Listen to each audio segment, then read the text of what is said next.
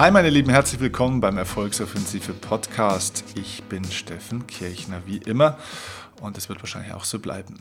Und diese Folge ähm, behandelt eine Frage, die ich von einer Hörerin bekommen habe von diesem Podcast.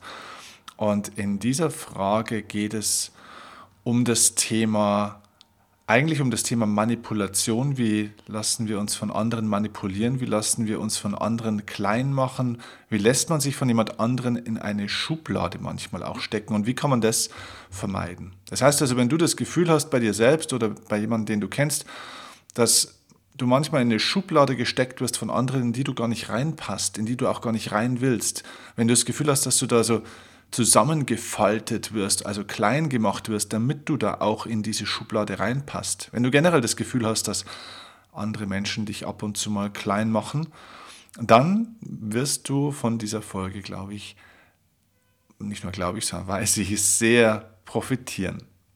Denn in der Folge geht es darum, wie du in deiner Größe bleibst und zu deiner vollen Größe auch wieder erwachsen und aufblühen kannst, wenn du dich vielleicht bisher das ein oder andere Mal hast klein machen lassen. Zunächst einmal werde ich euch jetzt diese Nachricht, die mir die gute junge Dame geschrieben hat, ähm, ich weiß leider ihren Namen gar nicht. Ich schaue gerade hier, ich lese hier gerade die Nachricht, aber sie hat mir ihren Namen gar nicht geschrieben. Ich kenne hier jetzt nur ihren Nickname. Sie hat mir nämlich per Instagram geschrieben.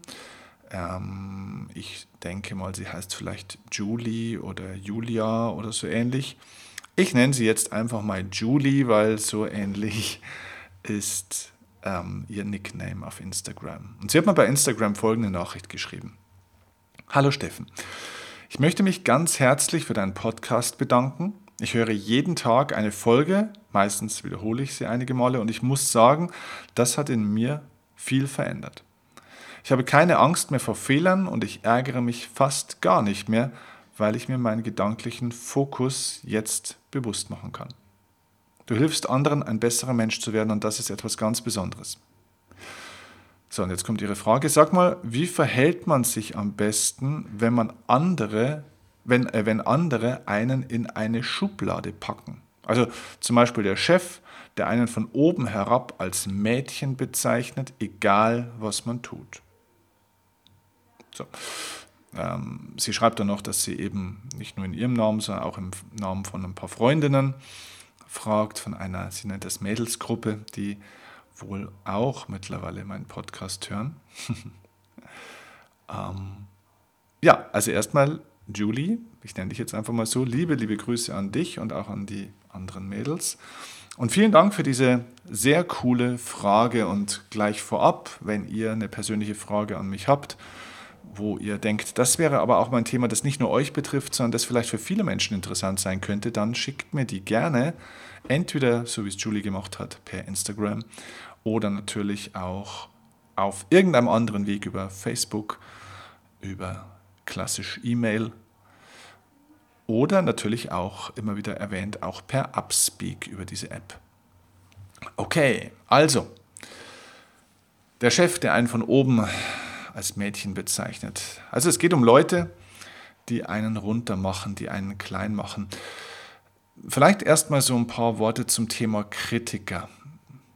Wir reden ja davon, dass manche Leute uns scheinbar gefühlt klein machen und das kommt oftmals daher, weil uns Kritik wehtut. Und ich glaube, es gibt erstmal, wenn wir über Kritiker reden, zwei Arten von Kritikern. Es gibt Leute, die dich mit ihrer Kritik besser machen wollen und es gibt Leute, die dich mit ihrer Kritik runtermachen wollen. Wenn dir also jemand was sagt, auch wenn sich das jetzt unangenehm anfühlt, wenn dir jemand vielleicht auch mal die Meinung sagt, dann fühlt sich das vielleicht an, dass er dich klein oder er oder sie, dass sie dich klein machen wollen. Aber stell dir mal wirklich die Frage, möchte derjenige mich jetzt klein machen oder möchte er mich besser machen? Also möchte er mich runter und klein machen oder möchte er mich besser machen damit? Und das kann man sehr leicht erkennen, denn wenn das eine Aussage ist, da wo auch wirklicher Inhalt drin steckt, da wo auch eine, eine Lösungs-, ein Verbesserungsvorschlag in der Kritik mit drin steckt, dann soll ich das Ganze auch besser machen. Und sowas ist sehr wertvoll, auch wenn es manchmal echt richtig wehtut. Also ich weiß es auch aus meiner Arbeit als Coach natürlich, dass ich manchmal Leuten oder auch in Seminaren Leuten durchaus Dinge sorgen muss, wo ich schon merke, das tut denjenigen jetzt nicht gerade gut. Das tut ihnen vielleicht auch weh, das, ähm, das stresst. Das ist so. Aber sowas ist sehr wichtig. Aber natürlich, wenn jetzt sowas kommt wie in dem Beispiel von Julie, wo ein der Chef von oben herab als Mädchen, als kleines Mädchen runtermacht, das ist eine Denunzierung, das ist eine Verurteilung, das ist tatsächlich, wie sie es auch sagt, in eine Schublade gesteckt. Und das ist eine praktisch Erniedrigung des anderen und somit eine Erhöhung der eigenen Persönlichkeit bzw. der Versuch, sein eigenes mangelndes Selbstwertgefühl aufzupolieren. Und jetzt geht es um die Punkte, wie kannst du dich dagegen eigentlich schützen? Zunächst einmal, wenn die Frage ist, warum stecken mich die Menschen in eine Schublade? Dann möchte ich dich gleich korrigieren. Niemand steckt dich in eine Schublade. Niemand. In eine Schublade gesteckt werden kann man nur, wenn man das selbst auch akzeptiert. Und das ist ein wichtiger erster Punkt. Denn wenn wir von dieser Grundannahme ausgehen, wenn wir diesen Glaubenssatz haben, diese Haltung haben, andere stecken uns in Schubladen, dann ist allein in der Formulierung schon die Opferhaltung drin. Dann bist du in der Opfermentalität. Dann nimmt dich jemand und steckt dich in eine Schublade. Dann macht dich jemand klein. Das heißt, mit dir wird was getan, mit dir wird was gemacht. Das heißt, du bist das Opfer, also der andere ist schuld, oder wie? Ganz ehrlich, das Verhalten des anderen ist eine Sache. Dein Verhalten ist was anderes. Es sind zwei Menschen und jeder hat sein Verhalten. Der eine tut etwas, das kann ich jetzt gut oder schlecht finden, und der andere lässt etwas mit sich tun. Auch nichts zu tun ist eine Handlung. Wenn du dich in eine Schublade stecken lässt, trägst du mindestens 50 Prozent der Verantwortung. Aus meiner Sicht sogar mehr als 50%. Prozent. Denn, und das ist der Schlüsselsatz für diese Folge, du bekommst im Leben das, was du tolerierst. Nochmal. Du bekommst im Leben nicht das, was du dir wünschst. Du bekommst im Leben auch nicht das, was vielleicht fair oder gerecht wäre. Du bekommst im Leben auch nicht das, was du verdienst, sondern du bekommst das, was du tolerierst. Wiederhol den Satz gerne mal für dich. Ich bekomme im Leben das, was ich toleriere. Wenn man sich diesen Satz selber sagt, ich bekomme das, was ich toleriere, das ist ein brutaler Satz teilweise, weil man dann feststellt, oh, oh, der Satz führt in die Eigenverantwortung. Das bedeutet, ich kann anderen nicht mehr die Schuld geben. So einfach ist es dann nicht mehr. Denn der Chef, der dich als Mädchen bezeichnet, der tut das nur deswegen, weil du es tolerierst. Und das ist brutal. Denn es würde bedeuten, dass du es verhindern könntest. Kannst du? Natürlich. Schau mal, wenn ich jetzt mal wieder eine Sportmetapher nehme, weil ich ja aus dem Leistungssport komme, es gibt eine Möglichkeit oder es gibt einen Grund, warum ich vielleicht jedes Spiel verliere. Angenommen, nehmen wir das Beispiel Fußball, Angenommen, ich wäre hochgradig talentiert, ich wäre hochgradig fleißig, ich trainiere Torschüsse, Pässe, Verteidigung, alles. Ich trainiere wie ein Verrückter und ich verliere trotzdem jedes Spiel. Weißt du, woran das liegen kann? Obwohl ich fleißig bin, obwohl ich talentiert bin, obwohl ich viel trainiere? Es liegt daran, dass ich vielleicht die Spielregeln nicht kenne. Erfolg im Leben hat mit Spielregeln zu tun. Und wenn du die Spielregeln nicht kennst oder nicht definierst, verlierst du jedes Spiel. Wenn du keine Spielregeln in deinem Leben hast, nach welchen dein Spiel im Leben läuft, dann spielst du nach den Regeln von anderen. Ja, und dann stecken sie dich in Schubladen. Was sind ihre Regeln? Du musst dir also überlegen, hast du Spielregeln definiert? Mit Spielregeln meine ich, das sind Regeln, wie du mit dir, also wie andere mit dir umgehen sollten was man mit dir darf und was man eben aber auch nicht darf. Wie weit die Leute gehen können, wie weit sie es mit dir treiben können. Das ist wichtig. Schau mal, wenn du in ein Geschäft, in ein Kaufhaus gehst und einen Handstaubsauger kaufst, kriegst du mit diesem Handstaubsauger zusammen in dieser Verpackung eine 20-seitige Bedienungsanleitung, wie man mit diesem Ding umgehen soll. Aber für uns haben wir keine solche Bedienungsanleitung mitbekommen, oder? Worauf wir aufpassen müssen, was wir auf keinen Fall tun sollten, wie wir uns artgerecht halten sollten, damit wir uns nicht kaputt machen oder damit uns andere nicht kaputt machen, mit denen wir so im Austausch sind. Und deswegen muss man das selber definieren. Du musst lernen, liebe Julie oder diejenigen, für die du fragst und auch an alle, die das jetzt hören, ihr müsst lernen, Spielregeln für euch zu definieren. Da muss man nicht 27 äh, verschiedene Regeln, aber vielleicht so drei oder fünf grundsätzliche Regeln. Vielleicht fängst du, fängst du mit dreien mal an. Was sind die drei wichtigsten Spielregeln, wo du sagst, im Umgang mit mir hast du das zu beachten, ansonsten haben wir keinen Kontakt, ansonsten arbeite ich nicht für dich, ansonsten bist du nicht mein Kunde oder meine Kundin, ansonsten gibt es keinen Austausch zwischen uns.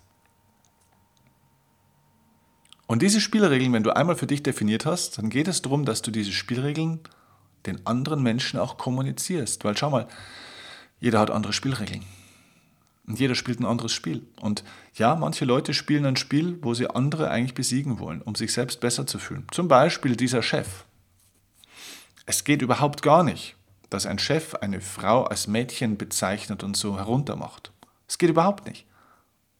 Aber er kann das nur deswegen tun, weil man es ihn auch tun lässt, weil man das toleriert. Wenn der das nur ein einziges Mal macht, dann musst du deine Spielregel definieren. Musst du sagen, hey, passen Sie mal auf. Ich weiß, ich habe hier vielleicht einen Fehler gemacht. Ich weiß, das war vielleicht nicht so, wie Sie es wünschen. Und ich gebe mein Bestes. Sagen Sie mir, wie ich es besser machen soll. Oder ich werde beim nächsten Mal das und das besser machen. Aber bezeichnen Sie mich nicht als Mädchen. Das ist, empfinde ich persönlich als Beleidigung. Und Sie können mich gerne zurechtweisen, fachlich, aber nicht auf dieser persönlichen Ebene klein machen. Das verbitte ich mir. Und das haben Sie zu akzeptieren. Diese, und das ist keine Respektlosigkeit, das auch einem Chef zu sagen. Du darfst das auch einem Chef, du darfst es einem Vater, einer Mutter, du darfst es einem guten Freund, du darfst es einem Lehrer, das darfst du Menschen sagen. Das musst du sogar Menschen sagen. Denn wenn du keine Regeln aufstellst, wie gesagt, spielst du nach den Regeln der anderen. Und die Regeln, die anderen definiert haben, sind manchmal keine Regeln, die dir gefallen. Das sind oftmals ein Regelwerk, das ihnen zu ihrem Vorteil verhilft und nicht zu deinem Vorteil. Also definier deine Spielregeln und verteidige deine Spielregeln.